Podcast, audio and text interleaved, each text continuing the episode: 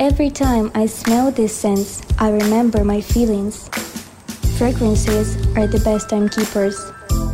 Welcome to Alpha Play, the podcast where fragrances tell a story.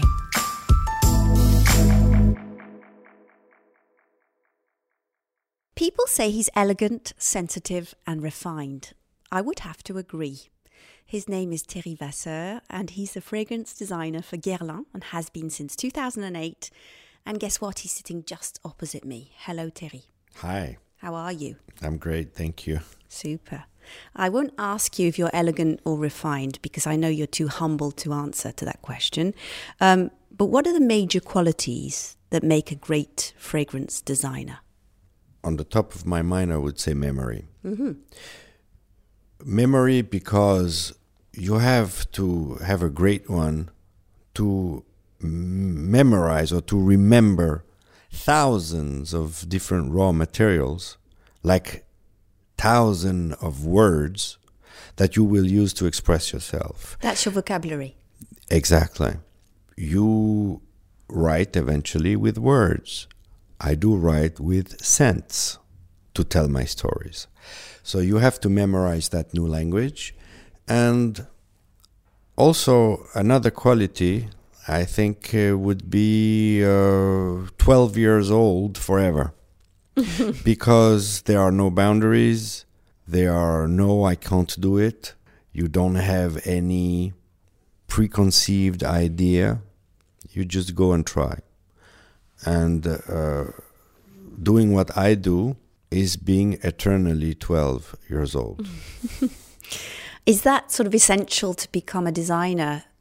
Is to sort of cultivate that young soul? I don't know if you do that on purpose, if you cultivate it. Yeah, I it's not something conscious. no. Because eventually one day I will grow up, but I don't know when.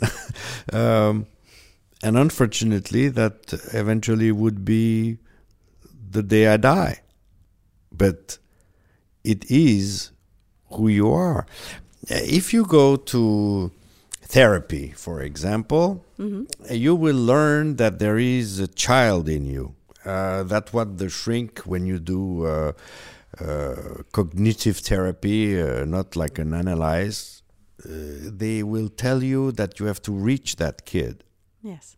But it looks like mine has such a voice that I cope with uh, that child since I'm actually 12.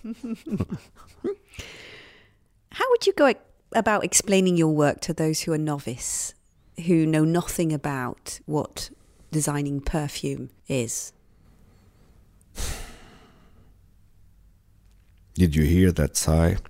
Yes, I did.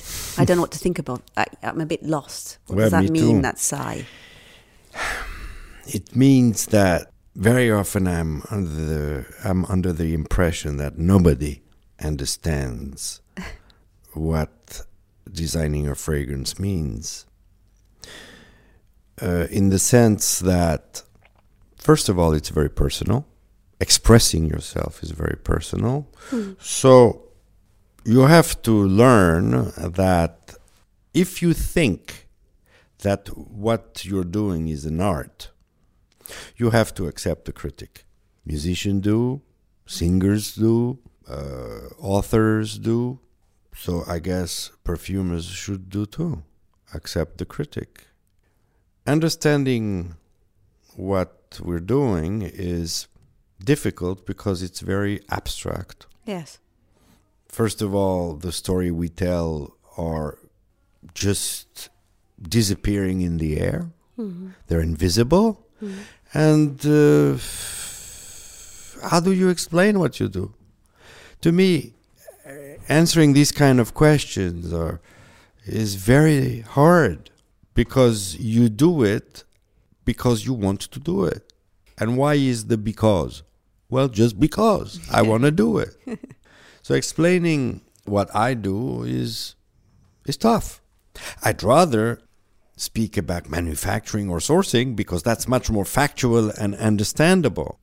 What's inside the head is difficult to explain. Are there a lot of fragrance designers in France? I don't No. believe there's a lot of people that do your job, is there? Really? No. I mean, once I heard something funny. It was like there is less perfumers than there are cosmonauts. so I don't know if it's right, if it's correct. Where did that But figure come from? I, I have no idea. I have I heard that and it it, it made it made me happy. So I said, okay, we are the cosmonauts of the fragrance business. But uh, no, we are a few. But uh, more specifically, I think what's unique at Guerlain is that not only you design uh, new fragrances, but also you do manufacture the one from your predecessors. And the oldest uh, fragrance we do uh, manufacture in my factory is from 1853. So each generation is represented in our stores. I mean, generation of Guerlain, I mean, perfumers, okay? So you have uh, 1853 with Pierre Francois Pascal. Then you have Jicky 1889 from Aimé, several from Jacques, but let's say Shalimar 1925. Yes. You have Jean Paul with Samsara in 89 or Habit Rouge in 65. So you have not only to manufacture them, but source hmm. for them. Hmm. And that's unique. So to answer that question, doing what I do, I mean, we are a little nucleus of uh, perfumers doing that. Because all your predecessors were called Guerlain. It was like a tradition that was passed down from generation to generation. It must have been an, a huge thing for them to actually give you their confidence. I'm sure, but you should ask them though. But uh, but um, I was lucky enough to be taught by Jean-Paul Guerlain uh, from 2008 to 2010 about what I didn't know, manufacturing and sourcing, but also it was the strong will of the president Laurent Boillot who really stressed the point saying we need an in-house perfumer. And since uh, there were no Guerlain family members uh, interested in it or even doing that trade, well, they looked outside, and I'm like tempted to say, you know, they must have been doing the whole alphabetical list, and no one was uh, uh, able to say yes. And when they arrived to W, they took it. At the end of the But- list, of You're right. but I think, I mean, I hope they think that they didn't mistaken. I don't think so. You've been here for too I'm- long. Um, yeah, right. Yeah. Mm, so it's a good sign. Yeah, if you'd It's been here six sign. months, I would have said maybe. But I have so much uh, joy doing it that obviously uh, it works for me. Uh, now, I also used to say sometimes in f- uh, great ancient families with traditions, when a daughter uh, marry an outsider, obviously, those in-laws are even more into the rules and everything regarding the family heritage than the family members themselves. So I guess you've got your answer. Sure. What did you want to be when you were a young boy? I wanted to be a conductor. Conductor I- of trains? No, uh, uh, of philharmonics, uh, basically. Ah, get it, get it, get it. but uh, Chef d'orchestre. Chef d'orchestre because music i mean classical music has been around me since i was 10 In the family?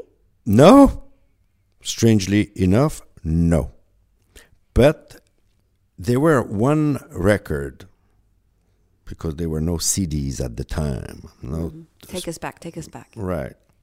Uh, with uh, an image of a Siamese cat with blue eyes. And that cat was so great that I loved that picture on the record uh, slip. And that record was Tchaikovsky Piano Concerto Number One. I put it on the record player. It was a shock. I immediately loved it. So indeed, uh, I don't know what the hell that record was doing in my mom's collection, though. Uh, she was listening to Italian songs. Uh, so I bought another Tchaikovsky and another Tchaikovsky and another. And then I went from the 19th century, Tchaikovsky, up to the 20th. And I started getting interested, always Russian, to uh, Stravinsky, Prokofiev, up to Shostakovich. And I trained my ear. Okay. And no way Mozart and this. I don't like. And to a certain point, I went back from the 20th to the 80th century. And I am a great meloman, Yeah, we can say that. Yeah, you love music. but as a child, I mean, I was so fascinated by the orchestra, not the opera, orchestra, the philharmonic, the symphonic, or the chamber music, that I was, I mean, my idol, my god was Herbert von Karajan. And that's that. That's what I wanted to do. And so you became a perfume designer. How did that happen from wanting to be a chef d'orchestre to becoming a perfume designer? Yeah, but chef d'orchestre, you have to be a musician first, and Well, it seems also so.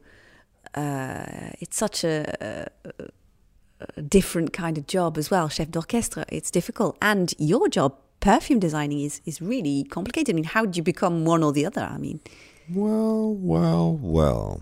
I guess music schools are more accessible, but Oh no, definitely, and more popular uh, because uh, fine, but I don't like to make parallels because a lot of people would love to say, ah, music and fragrance and this and that. I think this is big old bull, but a conductor is an interpret. He interprets a piece of music. sure. So he's got an input, but not too much. What do you think I am when I do Shalimar? What do you think I do when I do Habit Rouge You're at the composer. factory? You're a composer. There, I'm an interpreter because Shalimar oh, is Oh, yes. from 1925. Okay. a- that's one thing.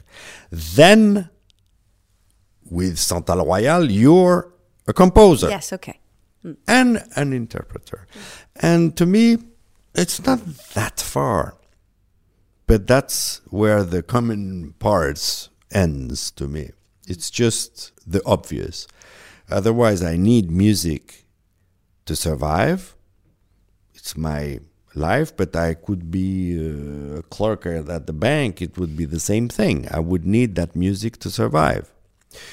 And as a perfumer, uh, well, it doesn't have any other meanings to me. So you spent your childhood in Switzerland, and you were brought up in the countryside. Um, how did you spend your young days? Well, I spent my young days outside. I was a very l- lonely child. I was very often alone. Because you were an only child. Also, I'm an only child, but not only. I'm a lonely only child. I don't know if it's because of one is is because of the other. Did you or- feel lonely? No, but it's a fact. I was not mingling at school, and I was actually that what eventually make me drop out of it. But uh, uh, I think the outside was much more suitable and interesting for me, and not uh, far, like half a mile from where I was living. There were a farm, and uh, I spent days and afternoons instead of going at school in the farms. And today, retrospectively, the uh, the, the the the knowledge of the rhythm of the seasons and the farmers' uh, state of mind helped me out in sourcing dramatically. This experience has been strong enough to leave a sensi- sensible, durable way of looking at things.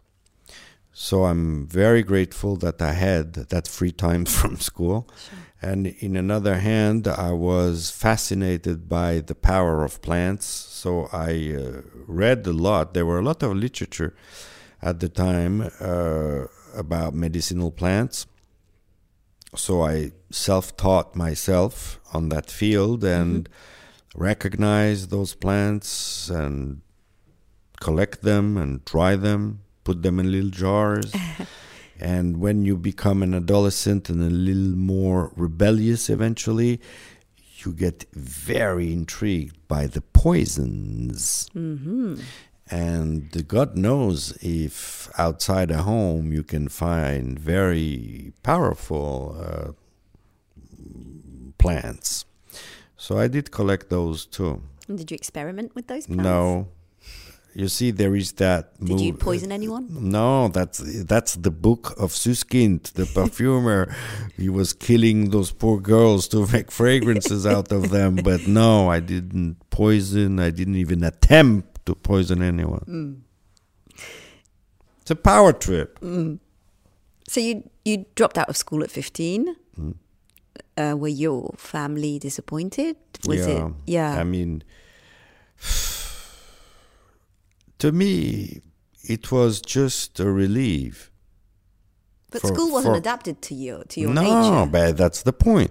But it was a relief. But for my mom, it was a burden, and I feel almost guilty to put that weight on her. Mm. Because she was desperate to know what to do with that child. At 15, you're still a kid.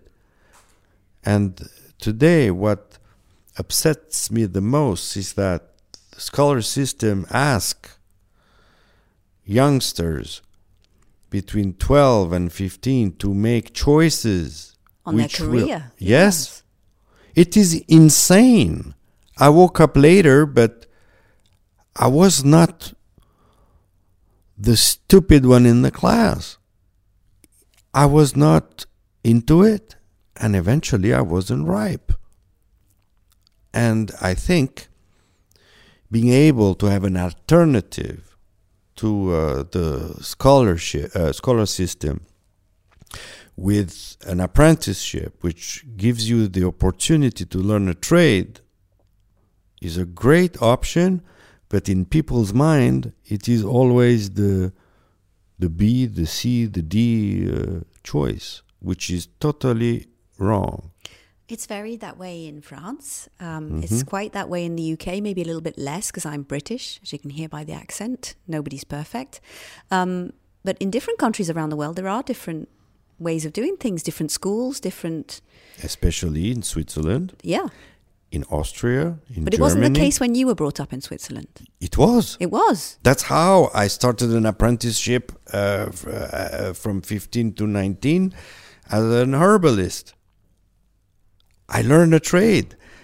And I was collecting those herbs, and, beca- and the system allowed me to make a trade out of this passion. Mm. No, not the school School was a torture. Hated it. What would you say to maybe somebody who is listening to us today who thinks, who feels the same way as you did when you were young, or has parents or that are pushing for them to do well at school, and there are other options, right? Yeah, and I think you should be a st- strong advocate for those alternative routes. I mean, route routes. Sorry, route routes. Um, and it is easy when you did good in your life to tell other kids' parents, "Hey, don't worry, it's okay." Uh, you cannot lift that the weight of that burden on parents' mind. It's logical. You want the absolute best for your kids. So, pff, who am I to say, eh, take it easy? No, it is not.